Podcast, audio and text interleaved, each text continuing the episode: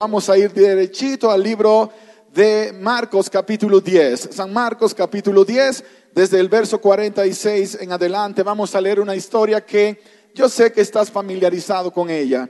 Marcos capítulo 10, versos 46 en adelante. La palabra de Dios dice, entonces llegaron a Jericó y cuando Jesús, sus discípulos y una gran compañía salían de Jericó, el ciego Bartimeo, hijo de Timeo, estaba sentado junto al camino mendigando. Al oír que era Jesús el Nazareno, empezó a gritar y a decir, Jesús, hijo de David, ten misericordia de mí.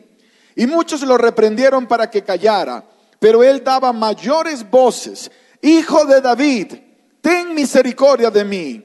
Entonces Jesús se detuvo y lo mandó llamar. Lo llamaron diciéndole, ten confianza, levántate, te llama. Él arrojó entonces su capa, se levantó y vino a Jesús. Y Jesús le preguntó, ¿qué quieres que te haga? El ciego respondió, Maestro, que recobre la vista. Jesús le dijo, puedes irte, tu fe te ha sanado. Y en el acto recobró la vista y siguió a Jesús por el camino. Padre, te damos gracias por darnos la libertad de estudiar tu palabra, no solamente en una época donde mucha gente ya no quiere ninguna relación con ella, sino donde muchos cristianos no saben ni siquiera lo que dices a través de ella. Pero los que estamos aquí hoy sacamos un tiempo para venir contigo, para alabarte, para glorificarte. Pero también queremos que hables a nuestros corazones una palabra presente, una palabra actual Solo tú puedes guiarnos a través de la misma y por eso a ti te lo pedimos. En el nombre santo de Cristo Jesús. Amén, Señor. Amén, Padre. Cuando nosotros estudiamos la Biblia, tenemos que tratar de tomar un libro que se escribió hace muchos años atrás, más de dos mil años en sentido general, y trasladarlo a través del tiempo y traerlo a nuestros días y tratar de encontrar cuál es la realidad de lo que la Biblia tiene que decir para mí hoy día. Es muy fácil escuchar un mensaje de la Biblia y decir esta palabra es para Juanita o es para Jacobo. La realidad es que cada palabra que se presenta debes mirar en primera persona qué es lo que Dios está diciendo para ti, qué es lo que Dios te está hablando, qué es lo que Dios está queriendo ministrar a tu corazón. Cuando nosotros miramos el cristianismo hoy día, el cristianismo de hoy vive exactamente en las mismas condiciones que el cristianismo de hace dos mil años. Estamos en guerra. Estamos en una guerra, no porque los cristianos andamos guerreando contra los no cristianos. Y quiero hacer clave y claro esto. Considero a un cristiano una persona que cree en Jesucristo. Es posible que el nivel de compromiso con Jesús es diferente entre una persona y la otra. A veces he hablado con hermanos católicos y me dicen, yo no voy a las iglesias cristianas y yo les he preguntado, ¿y la tuya es qué? ¿Es budista? ¿Es ah, hindú? ¿Es, ah, no sé, de qué es tu iglesia? No, no, no, es que nosotros somos católicos y ustedes son cristianos. Y quiero aclarar eso. Los hermanos católicos tienen diferencias de creencias pero creen en Dios como tú, creen en el Padre, creen en el Hijo y creen en el Espíritu Santo. Así que son hermanos cristianos. La diferencia es que algunos de nosotros a lo mejor no han encajado bien en cuanto a la definición de lo que es ser católico. La palabra católico significa universal. ¿Qué significa la palabra católico? Muy bien. Todos pertenecemos a la iglesia de Dios que está en el mundo entero, así que somos católicos en ese sentido. La palabra apostólico que un católico bien celoso va a utilizar, a veces pareciera que no encaja con nosotros, pero la palabra apóstol significa enviado. Los que son enviados por Dios a llevar el evangelio de las buenas noticias, las buenas nuevas de salvación.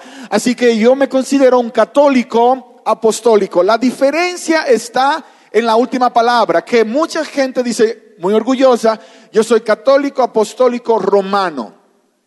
Pero yo siempre he dicho que yo soy católico, apostólico, cristiano. Porque el fundamento de mi fe no es Roma, sino Jesucristo. Así que tú puedes encontrar un terreno común con cada persona que tú compartes cuya fe está en Cristo. Ahora, todos vamos a una velocidad diferente. Dios nos va llevando poco a poco hasta revelarse completamente en tu vida. No todo el mundo recibe la revelación junta, es un proceso. Así que mira a los demás como tus hermanos. No es lo mismo cuando hablo con un hermano en la India. Nuestro equipo ha estado ministrando en la India varias veces. Hemos estado con la bendición de haber visitado países como Tailandia, ministrando entre los budistas, ministrando en África, entre personas que tienen todo menos a Dios dentro de su agenda. Y he encontrado que la manera de llegar a cada persona es buscando esos elementos que se asemejan a mi experiencia con Dios, como hizo Pablo. ¿Se acuerdan ustedes cuando Pablo llegó a aquel, lugar en, en Grecia, creo que fue Atenas, y llegó y miró a todos los dioses raros que adoraban los atenienses, y llegó y dijo, varones atenienses, me he dado cuenta de que ustedes son muy religiosos. Porque he encontrado que adoran a diferentes dioses y quiero decirles una buena noticia. Encontré que hay una inscripción que dice al Dios no conocido. Y quiero que sepan que a ese Dios que ustedes no conocen es el Dios que yo les vengo a predicar. ¿Te das cuenta que Pablo no tomó un bate y comenzó a darle batazos a todos allí? A veces nosotros queremos quebrar todos los santos de nuestros hermanos, deja que Dios los quiebre. Tú preséntale a Jesucristo. Muéstrales quién es Jesús y te garantizo que Él va a derrumbar todo lo demás porque Él es suficiente. Cuando conoces a Jesús no necesitas ningún otro Dios porque Él es el único Dios verdadero, el Todopoderoso, nuestro Dios, nuestro Señor, nuestro Salvador. En los Estados Unidos estamos pasando por una situación que no es nueva. Un maestro en una escuela puede decir que nuestros hijos son descendientes de los monos y se le aplaude. Pero si un maestro dice que somos creación de Dios, lo despiden. La sociedad nuestra se está secularizando más y más y Dios es cada día menos parte de la sociedad. Estamos empujando agendas muy personales para que la sociedad pueda encajar supuestamente, pero Dios no necesariamente es parte de la misma. Mas todo esto es un proceso que no es de ayer, lleva años forjándose. Desde que el Evangelio se comenzó a predicar y el Evangelio comenzó a ganar territorio, el enemigo de Dios levantó una agenda para que la gente no conociera a Dios. Su agenda, precisamente, que la gente no conozca a Dios. ¿Por qué? San Juan 17.3 dice, y esta es empero la vida eterna, que te conozcan a ti, el único Dios verdadero, y a Jesucristo, a quien has enviado. Entonces, cuando una persona conoce a Jesús, conoce al Padre, conoce al Espíritu Santo, y como tal recibe la salvación. Satanás no quiere que la gente conozca a Jesús.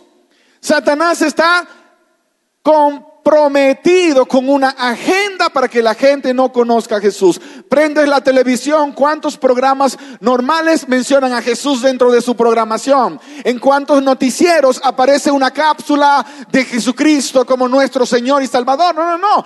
Más fácil aparece una cápsula de Walter Mercado cuando andaba en el negocio o de algún otro psíquico que te va a decir cómo debes vivir la vida hoy día. Pero Dios no es parte de la sociedad.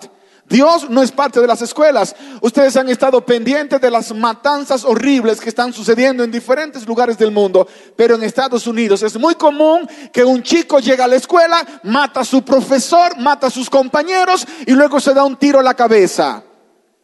En las mismas escuelas donde no se puede hablar de Dios. Está confundido el sistema. Yo fui capellán por un año de pacientes terminales y hablando con un capellán amigo que trabajaba en la cárcel me dice, lo más extraño de la sociedad hoy día es que en la escuela me prohíben hablarle de Dios al chico, pero luego me mandan a la cárcel para que le predique. En la escuela no le puedo hablar de Dios, pero ve a la prisión después que robó, mató o hizo una tragedia de su vida y háblale de Dios para que se arregle. ¿Cómo entiendo la sociedad de hoy día? no la vas a entender porque es una guerra espiritual bastante bien organizada de parte del enemigo. Y el problema es que los soldados de la cruz no nos estamos dando cuenta de que estamos en una guerra. Cuando hacemos un evento de evangelismo, quiero que la gente entienda que estamos en una guerra. Estamos en una guerra espiritual donde necesitamos comprender que Dios tiene urgencia en salvar a, su gente. Tú viniste hoy por primera vez y no es una casualidad, viniste porque Dios en su agenda puso a una persona que te amara lo suficiente como para decirte, quiero que vengas conmigo, por lo menos quiero que escuches lo que Dios tiene que decir, por lo menos quiero que lo escuches. Viajas en el tiempo y te darás cuenta de que hay unos personajes famosos en la historia como ah, el famoso Rousseau. Rousseau es uno de los conocidos como padre del iluminismo moderno. Algunos lo conocen como el artífice de lo que hoy es la sociedad contemporánea, porque cuando él hablaba de Dios, hablaba de Dios en otro contexto. En una sociedad que estaba oprimida por la religión, se levanta un libre pensador y dice, por favor gente, ustedes no deben estar todo el tiempo orando y orando a Dios para que Dios les ayude. Dios les dio a ustedes la luz necesaria para que resuelvan sus problemas. La luz está dentro de ustedes. Así que vivan la vida no hay que estar orando ni pidiéndole a Dios que nos dé nada. Es suficiente con la realidad de que ya Dios les dio. Y eso parece bonito porque, bueno, Dios me puso en el corazón todo lo que necesito para seguir luchando en la vida. Pero lo interesante de, toda esta línea es que no se quedó allí. Luego apareció otro personaje conocido como Voltaire. Ustedes recuerdan al famoso Voltaire de Voltaire, que dijo, no, no, no, no, aquí hay una confusión. No es que Dios nos dio a nosotros y la luz. No, eso no es cierto. Dios nos creó, eso es cierto. Pero Dios no tiene ninguna relación contigo, ni quiere una relación contigo. Él es un creador distante. Así como el relojero que forma un reloj y lo deja. Así te creó Dios. Cuando tú sufres, a Dios no le importa. Cuando tienes un problema, a Dios no le interesa. Haz lo que tú puedas con tu vida, pero no cuentes con Dios porque no le importa a Dios lo que pasa con ninguno de ustedes. Y eso entonces, en su sociedad, se reconoció como una persona brillante y comenzó a influenciar en las diferentes escuelas de la época, universidades, creando un nuevo sistema. En la misma época aparece otro señor llamado Adam Weishaupt. Ese no hay tantos datos, pero vas a encontrar entre líneas su nombre. Adam Weishaupt era conocido por algunas personas como algo así de el diablo humano. Era un personaje que literalmente consideraba que Satanás era la mejor alternativa para la sociedad. Él formó un movimiento político llamado la Liga de los Jacobinos. Ese movimiento político sí aparece. Usted busca en la enciclopedia hoy día el nombre de la Liga de los Jacobinos y va a encontrar que ellos fueron los que organizaron la famosa Revolución Francesa convirtiendo a Francia en el primer estado que sacó a Dios completamente de la nación. Se prohibió el cristianismo, se prohibió creer en Dios. Y tú dirás, bueno, pero qué relevante es eso para conmigo hoy día. 70 años después aproximadamente aparece Carlos Marx, el famoso marxista, y publica la famosa obra aquella conocida como, ustedes recuerdan, el manifiesto comunista de Carlos Marx. ¿Qué quería decir este hombre? Bueno, llevando lo que Adam Weishaupt enseñó en sus días para la Revolución Francesa al siguiente nivel. Dios no existe. Dios es la invención de mentes débiles. Dios es la creación de los seres humanos. Y tú conoces un amigo que te dice, no vayas a una iglesia porque te van a lavar el cerebro. No vayas a la iglesia porque te van a meter algunas ideas raras. Dios no existe. Esto es una invención de los curas y los pastores para sacarle plata a la gente. Dios no es real. Y tú pensarás que eso se quedó con el comunismo. El comunismo cayó entre comillas, pero muchas de las cosas que logró injertar en el corazón se quedaron. Una sociedad que se distanció completamente de Dios. Y luego tú dices, bueno, pero eso es en el aspecto político, en los demás aspectos. Cuando Charles Darwin sale con la teoría del origen de las especies y dice que no somos creación de Dios, sino el fruto de un accidente, somos resultado de la evolución. Hoy día es lo que se enseña a nuestros muchachos. Hoy día es lo que se enseña a nuestra sociedad. Entonces, si yo necesito conocer a Dios para ser salvo, y esto es lo que me está enseñando el mundo hoy día, no hay esperanza de salvación. No hay esperanza a menos que algo suceda en el proceso. Y de eso es precisamente lo que Dios quiere estar hablando durante esas tres, ah, tres días que vamos a estar juntos. Dios quiere que tú como miembro de iglesia, como miembro del ejército, conozcas que tienes una responsabilidad. Y quiere que tú como amigo de la iglesia, como amigo de Dios, conozcas que también tienes una responsabilidad.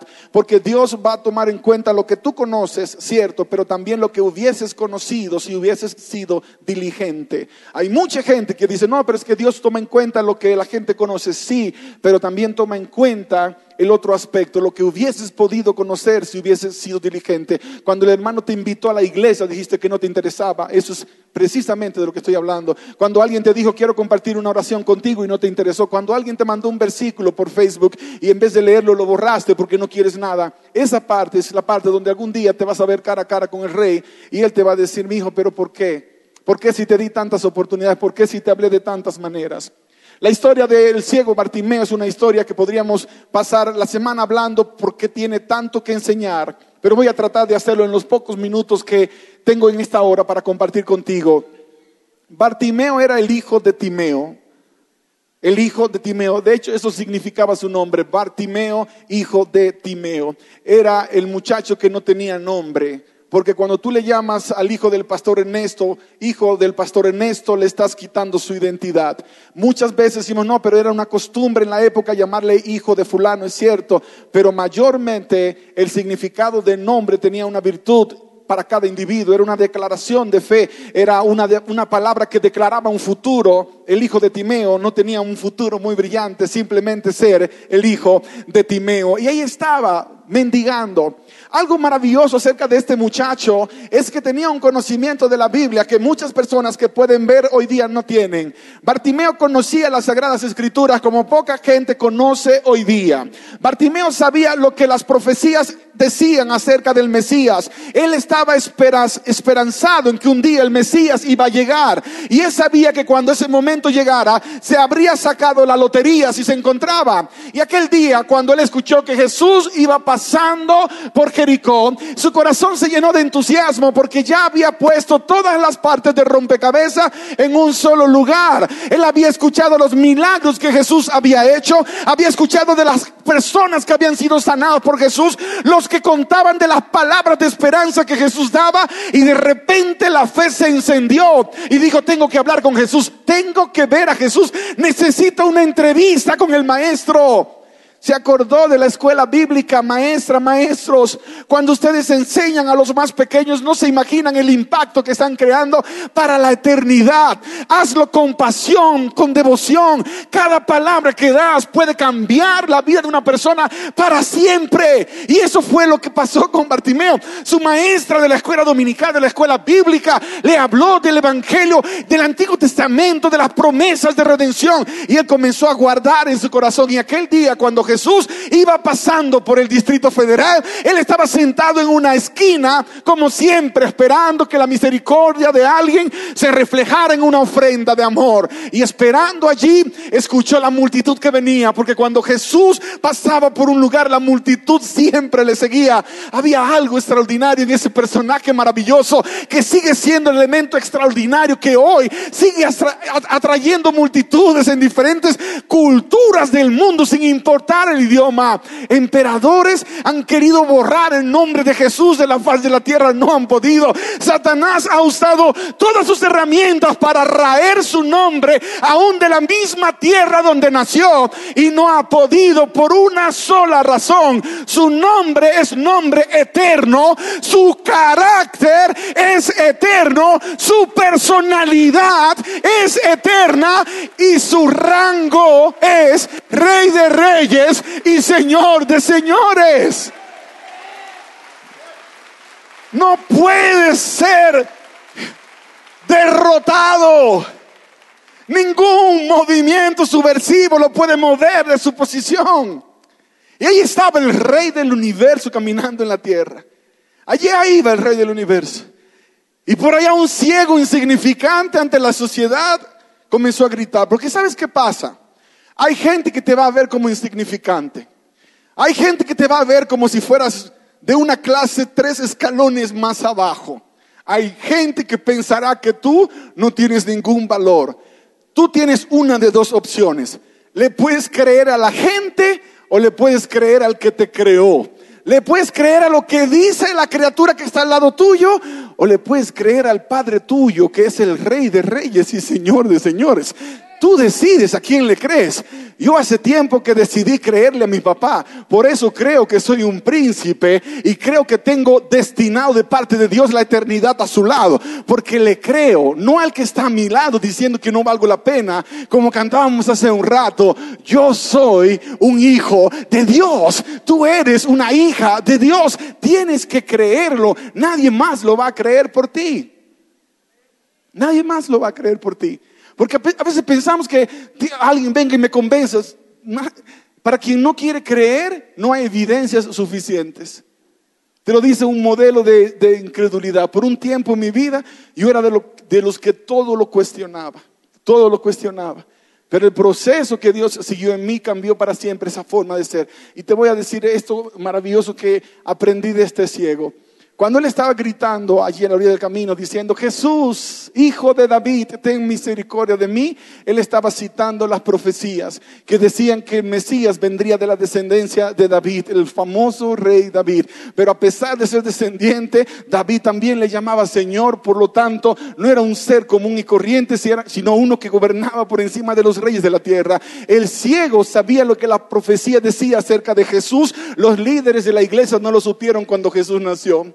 El ciego sabía lo que las profecías decían acerca de la vida del Mesías. Los líderes de la iglesia tuvieron al Mesías viviendo entre ellos y no se dieron cuenta. Esa triste realidad que vivieron en aquellos días se vive hoy día. Hay muchas personas que están preocupadas solamente por el estatus religioso que tienen, pero no se están preocupando por presentar a Jesús Precisamente eso, eso que tú vives cada semana en este lugar. Hay lugares que se están muriendo por recibir una palabra que sale de la boca de Dios. Hay gente que tiene, tiene hambre de la palabra y no consiguen. Tienen sed de la palabra y nadie les da. Ese día el ciego estaba gritando. Ese día el ciego estaba clamando. Ese día el ciego estaba con entusiasmo, con emoción, gritando cuando de repente todo se detuvo. Yo quiero que pongas atención a esta parte.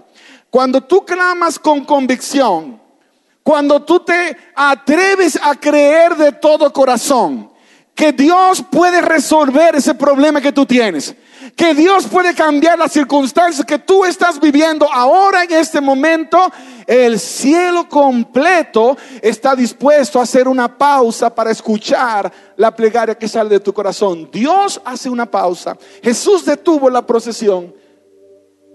La gente le decía al ciego, cállate ciego, Estás dañando el servicio.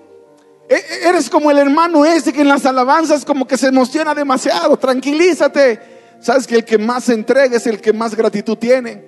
El que más lo demuestra es porque algo grande le pasó en la vida. Y aquí estaba el ciego clamando, alabando. No había una banda que tocara. No estaban los músicos interpretando nada. La alabanza era a capela. Jesús, hijo de David, ten misericordia de mi Señor. Mesías, por favor, muéstrame ese amor que no cesa. Y mientras algunos se burlaban porque él fue ese día al culto de adoración, Así como algunos se están burlando contigo porque viniste a un culto de adoración. Jesús detuvo toda la procesión, se le acercó y le preguntó al muchacho que ya se lo habían traído, por supuesto, le dice, ¿qué tú quieres que haga por ti? Dime lo que tú quieres que yo haga por ti. Y yo te voy a hacer esta pregunta esta mañana. ¿Qué es lo que tú quieres que Dios haga por ti? ¿Qué es lo que tú has estado pidiendo a Dios sin convicción acerca de tu matrimonio? Que se ha hecho pedazos y aunque vives aparentemente bien ante la gente, tú sabes que esa no es tu historia detrás del telón. ¿Qué es lo que tú estás pidiendo a Dios? ¿Estás pidiéndole a Dios que cambie a tu esposa? Es una de las oraciones más comunes, Señor, cambia a mi esposa para que sea más comprensiva conmigo. ¿O le estás pidiendo a Dios que te cambie a ti? ¿Qué es lo que estás pidiendo con respecto a tus hijos? ¿Estás pidiendo que tus hijos sean una réplica tuya sin identidad? ¿O estás pidiendo a Dios que los pueda cuidar mientras se van desarrollando como hombres y mujeres que le sirven a Dios? ¿Qué es lo que tú estás pidiendo? El Señor te está dando la oportunidad de que tú pidas. ¿Qué es lo que tú quieres que yo haga? Y cuando Dios te dice eso, tienes que prestarle atención porque en serio lo está diciendo Dios, no bromea. Dios no entra en juegos cuando se trata de la salvación y la bendición de sus hijos. ¿Qué es lo que tú quieres que Dios haga? El ciego le pudo haber dicho a Dios tantas cosas. El ciego le pudo haber dicho a Dios tantas cosas sencillas que a veces pensamos, Señor, por lo menos págame la renta este mes o dame una propina buena para que no tenga que colectar por un mes acá alguna cosa que alguien más pudo darte. Cuando tú pides algo a Dios que alguien más puede dar, estás pidiendo cosas que no son importantes. Pídele a Dios esas cosas que nadie más te puede dar. Y te tengo una buena noticia, Dios te la va a dar por dos razones. Número uno, porque Él es el Todopoderoso. Y número dos, porque te ama de todo corazón. Cuando tú te atreves a creer, Dios se atreve a dar. La pregunta es si estoy dispuesto a creer. Si estoy dispuesto a ponerme yo completamente en las manos de Dios. Conozco mucha gente que ha venido pidiéndole a Dios un milagro. Señor, quiero que me sanes porque tengo un problema de salud. Quieres que Dios sane tus pulmones que están enfermos, pero no quieres que Dios sane tu corazón que está más enfermo. Quieres que Dios cambie tu cuerpo que no te está funcionando bien, pero no le quieres dar permiso a Dios de que tenga control sobre tu corazón. No le quieres entregar tu corazón. Y todo lo que Dios dice es, dame, hijo mío, tu corazón. Dame, hijo mío, tu corazón. Eso es todo lo que Dios está pidiendo, que le entregues tu corazón. Yo recuerdo a aquella señora. Ella llegó a la iglesia en aquel evento y fue una de las experiencias que Dios usó para enseñarme una gran lección.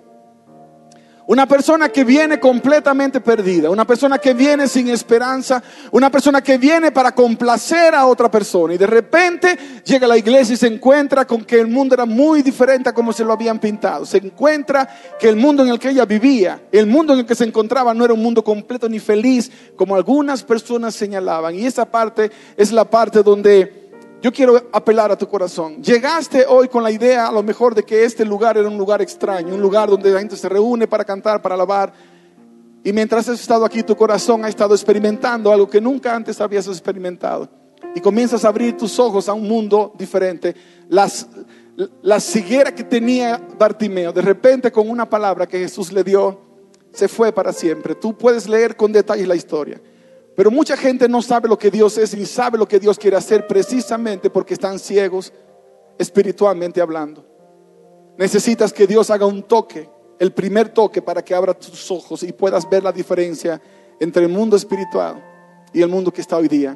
Aquella señora tenía cáncer en su estómago, pero ella no pensaba que Dios podía hacer nada porque la gente le decía que Dios no sanaba gente hoy día. Pero esa noche ella entendió algo distinto. Entendió que realmente Dios tenía el mismo poder que siempre tuvo. Porque Dios nunca llenó bancarrota. No sé si en México llenas bancarrota. En Estados Unidos, si no tienes con qué pagar, te ponen a llenar bancarrota y no pagas. Dios nunca llenó bancarrota porque no lo necesitó. Porque Él es el dueño de todas las cosas. Dios nunca estuvo en la quiebra porque Él siguió siendo el Todopoderoso. Lo que Dios necesitaba era que alguien estuviese dispuesto a creer. Y aquella mujer iluminada, estuvo dispuesta a creer. Y después de haber venido aquella noche, se fue a su casa entregándole su corazón a Jesús. Durante esa semana tuve la gracia maravillosa de escuchar de su historia de conversión. Fue bautizada, entregada a Dios. ¿Y sabes qué hizo Dios? Le sanó de un cáncer que los médicos habían dicho no tenía cura porque había pasado a la etapa número cuatro. Ahora, ¿qué pasó con ella? No solamente se quedó con, con el milagro de sanidad que Dios le había hecho, sino que llevó a 17 personas a conocer a Jesús a través de lo que Dios había hecho en su vida, solo porque un día le entregó a Dios la oportunidad y el control de su vida. Solo porque un día. Ahora, tú me contabas estas cosas hace un tiempo atrás, yo no creía nada de eso. Mi abuela se enfermó de cáncer. Murió a los 56 años. Y yo le pedí a Dios que la sanara. Yo creo que nunca hice una oración con tanta fe como la que hice por mi abuela. Y mi abuela murió. Y a veces es el momento cuando nos encontramos cara a cara con Dios y preguntamos, pero Dios, ven acá. Tú que sanas tanta gente y no sanaste a mi hijo, no sanaste a mi mamá, no sanaste a mi hermano. Para nosotros la muerte es una derrota, para Dios no. Para nosotros como humanos es algo que no podemos cambiar ni resolver, para Dios no. Si tú tienes fe y crees de corazón en Cristo Jesús, la muerte no es el final, todo lo contrario, es el comienzo de la eternidad con Cristo Jesús. Esa es la realidad de lo que la palabra enseña. Entonces no lo mires como una tragedia cuando Dios dice que no. No lo mires como una tragedia cuando Dios dice que no Simplemente fue su decisión.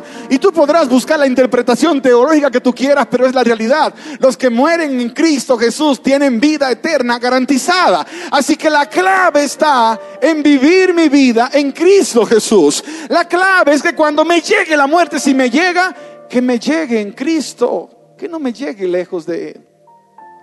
Yo quiero hacer dos oraciones. El tiempo siempre estará en nuestra contra cuando tenemos un programa bien organizado y yo soy muy, muy especial sujetándome a mis pastores. Apenas voy por la introducción del mensaje, así que les voy a deber el resto del programa. De algún momento se los voy a hacer llegar de alguna forma a través del cielo. Pero hoy quiero hacerte esta invitación. Yo no sé cuántos de ustedes están necesitando que Dios haga un milagro de sanidad en su vida. No sé cuántos de los que están aquí lo están necesitando.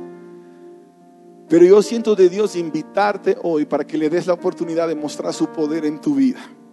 Y yo quiero que tú te levantes y vengas aquí al altar. No importa cuál es la condición, yo quiero que te levantes y vengas. Número uno. Número dos.